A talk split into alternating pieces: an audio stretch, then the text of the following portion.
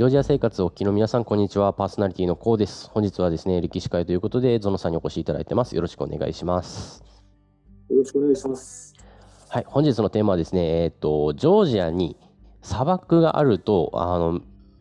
いうことで、えーオアシスの町、ウダブノっていうのがね、その砂漠の地域にあるということを耳にしました。で、ちょっと Google マップとかでも調べたんですけど、砂漠といってもちょっと荒野っぽいなみたいな感じで、はいウダブノってじょ、えー、と行ったことありますか、ゾノさ僕も行ったことあります。ん。うんうん。僕も全然知らずにたどり着いた。なるほど。じゃあそのウダブノの概要というか場所とあとどんな感じの場所？ウダブノとはみたいなところでちょっと概要を皆さんに教えていただきたいなと思います。はい。えっ、と、ウダプノってあるのはカヘティの土地、州にあるんですけども、カヘティってあのジョージアで一番大きな州なんですけれども、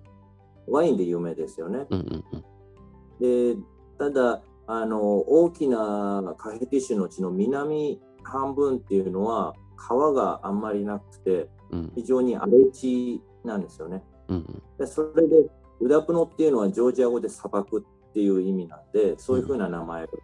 だいぶ後になって付けられたうんところなんですけれども、まあ、そもそも川がなくて荒野だったっていうことでうんそこにはもともと村がなかったんですけれども、うんうんソ連の後半1980年代だったような気がしますけれどもうんうんスワネティってまた全然西の北の方じゃないですか。はい。スワネティ州の方で地震だったか洪水だったかあの、まあ、天災があって災害があってそこを追われた人、まあ、住めなくなっちゃった人たちを救済する形であのそこに村を作ったのがうん。ウダプロなんです。うん。うんそのまあ難民じゃないけど、そうですね、被災民のために作られたうん。うん村っていうですね。なんでまたそんな荒野に？まあ、そこに全員行ったわけじゃないんですけれども、うん。結構いろんなところにあのスワネテ人ってあのなんですかね移民してるというかうんうん。あのジョージア内の中でなんですけれども、うんうん。それっていうのはもともとあの秘境って言われたりもするように、うんあの雪に冬になると雪に閉ざされて生活が過酷な土地なんですよね。うんうん。でソ連時代にそういうところから他のもうちょっとあの土地が空いてるようなところにあの移るっていうのはあったんですけれども、うんウダプノの場合はあそこだけちょっと湖があの塩水湖じゃない、まあ、水の湖、うんの湖なんですけどそこがあったんでここなら村が作れるっていう形で、まあ、実験的なところもあったのかもしれないですけれども作られたと。うんだからウダプノの住民はみんなスワネティ系なんですよ。ああなるほどなるほど。スワン人ですね。まあ、ジョージアの国土でいうと、えーカヘティ州の南っていうと飛び石を中心にすると右下にあるようなところだけどそのここにいる人は左上の、えー、と西北のスワネティから来た人たちと、それ結構面白いですね。すごい。でその日だから、あの、ううんん、どうぞどうぞ。あスワネティの人たちがそこに避難してきたのって何年ぐらい前のことなんですかね？どの時代だから、それは80年、1980年代だったと僕は記憶してます。じゃあまだあの旧ソ連統治時代というか。そうです、そうです。うんソ連じゃなきゃそういうことはできなかったと思うんですよね。ソ連時代でなければ。うんうんうん水はあっても、その他のインフラとか、あのやっぱり住むための村とはいえ作るっていう、そういう大掛かりな、あの事業っていうのは、ソ連期だったからこそなんですよね。なるほどなるほど。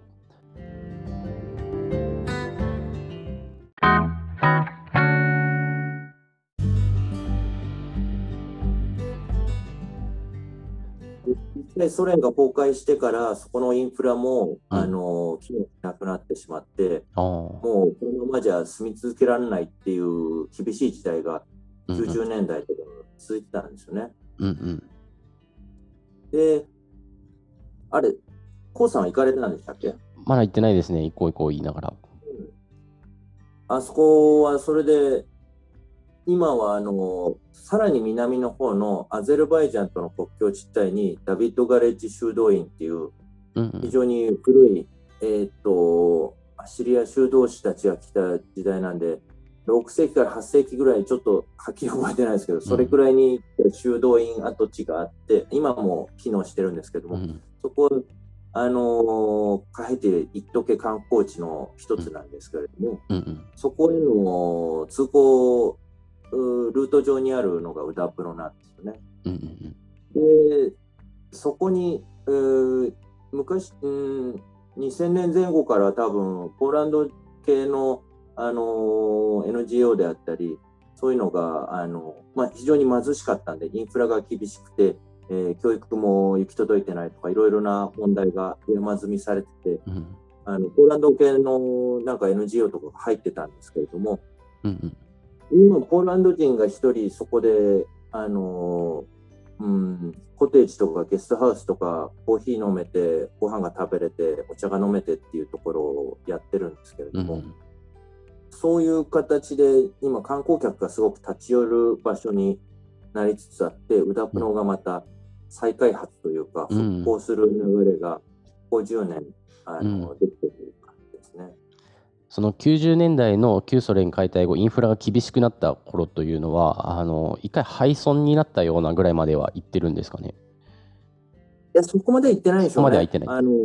でも今でも廃墟だらけですし、うんうん、あの本当に村で僕が初めて行ったのは2014年ですけれども、うん、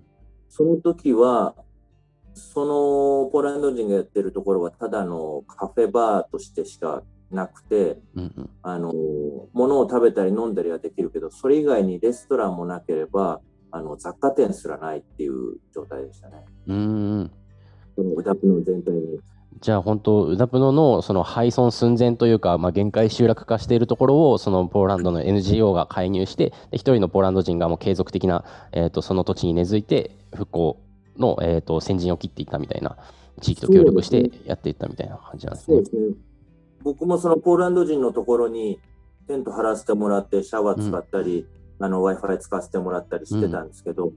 彼はその2010年ぐらいからやって12、3年から始めてたのかな。うんうん、それで、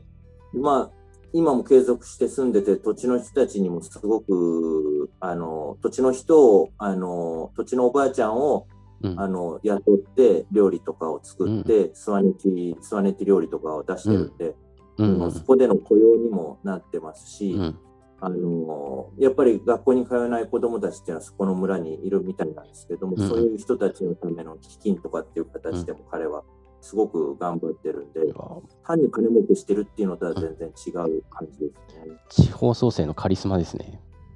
いや本当にそうだと思いますね。うんうんまあ、なんかそこを訪ねに行く人も結構多いと思うんですけど、そのポーランド人の、えーと、ゲストハウスですか、やってるところって。はい、そのまあ拠点みたいな、そこって名前とかってなんていう場所なんですか？えっと、オアシスクラブオアシスクラブ。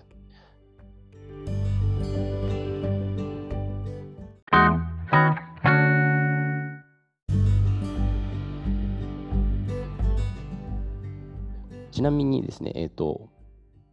そのオアシスクラブに行ってみたいなと、例えば地方創生日本でも、えーと、興味ある人がもしかしたら、えーと、そこの宇田宇田のの地方創生から何か学ぶことがあって現地視察行くかもしれないしなんか刺激が欲しいなと思って、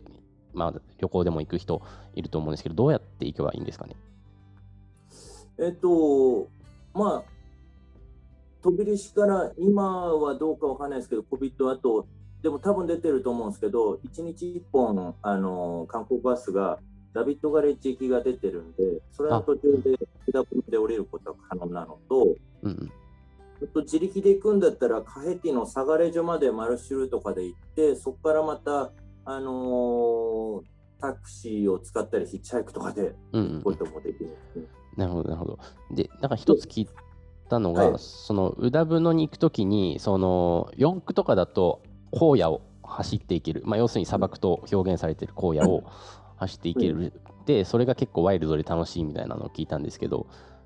それは車によって体験できたり体験できなかったりなんですかね。道なき道を行くと結構ショートカットできて早いとか、そういう道、ショートカットルート。道なき道を行くこともあの自己責任にできますね。うん、僕は3年ぐらい前に日本人の友達と一緒に、あのー、自転車でそこら辺を回ってたんですけど、うんえー、死にそうになりました。水がないって、本当に水がないんで、砂漠っていうのは、まあ、あの半分は合ってるんですよね。うん、水がないってたまにいう。オアシスがあって、水が湧いてるところにそこだけ緑があるみたいなうん、感じだったりして。でウダプノは一部ではないんですけど、そこから東の方っていうのはもうずっと荒野が続いてて、うん、ああの、わだちとかは残ってるんで、わだちを取っていけば、なくともどっかには通じるみたいな、途中でなくな、途切れたりもするんですけれども、うんあの地図には載ってない道がいっぱいありますね。うんうん。めちゃくちゃ面白いですね。あの、こまあ、個人旅行のそのリスクの取り方は自己責任でっていう感じで、多分ぬかるみたまたまたま、まあ、ほぼ降んないと思いますけど、ぬかるみになったらやばいですよね。あの動けなくなっちゃうし。そうですね。うんうん、こうやって。あの電波も届きにくいんで、うんうんあのなかなか過酷ですけど、楽しいです。うんうんうん。はい、ありがとうございます。めちゃくちゃ行きたくなりました。えっ、と、ジョージアの砂漠、オアシスの町、ウダブノとは、ウダブノは、えー、と80年代に被災した、えースワネティ人の避難地ということが始まりだったということで、えー、とその後、80年代は旧ソ連の統治下にあったので、そういう大規模な、えー、とキャンプキャンプというかね、えー、と町づくりができたんですけれども、旧ソ連解体後、えー旧ソ連のそのインフラ整備の力が及ばなくなって、ちょっと厳しい状態に、生活が困難な状態になってきて、廃村寸前というか、限界集落化してきたところに、えーポーランドの NGO が介入して、でそこで今、あのカリスマとなっている。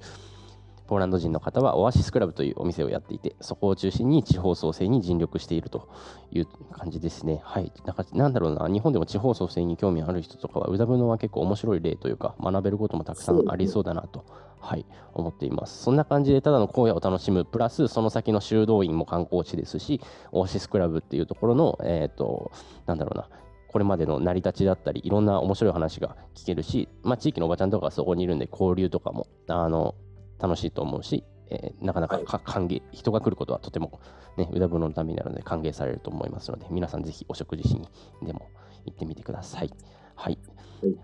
ゾノさん、あの、うだぶのツアーとかもやったりしますか？ご依頼があればっていう。んうん。あのそこ行くとやっぱ田舎の村なんで、そこでどうやってチーズを作るかとか、そういうのもホームステイすると見れたりするので、うんうんう。なんかなかあの田舎の限界集落の生活を見るのもあの興味深いかと思います。はいまあ、コロナもですね、今、あのコロナはいまだまだあれですけど、国境が開いて、ジョージアも PCR 検査だけで来れるようになったので、ゾノさんの、ね、ガイドコーディネーターの仕事も忙しくなってくるかと思います。ぜひ皆さん、ご依頼、ウダブのツアーなどご依頼ください。はい。はい、じゃあ本日はゾノさんでした。えっ、と、YouTube 版の方ではですね、音声版では未公開の、えーアフタートークのシーンを収録しております。また、ノートの方では毎週月曜日に、えーその週の放送予定掲載してますので、そちらも合わせてチェックしてみてください。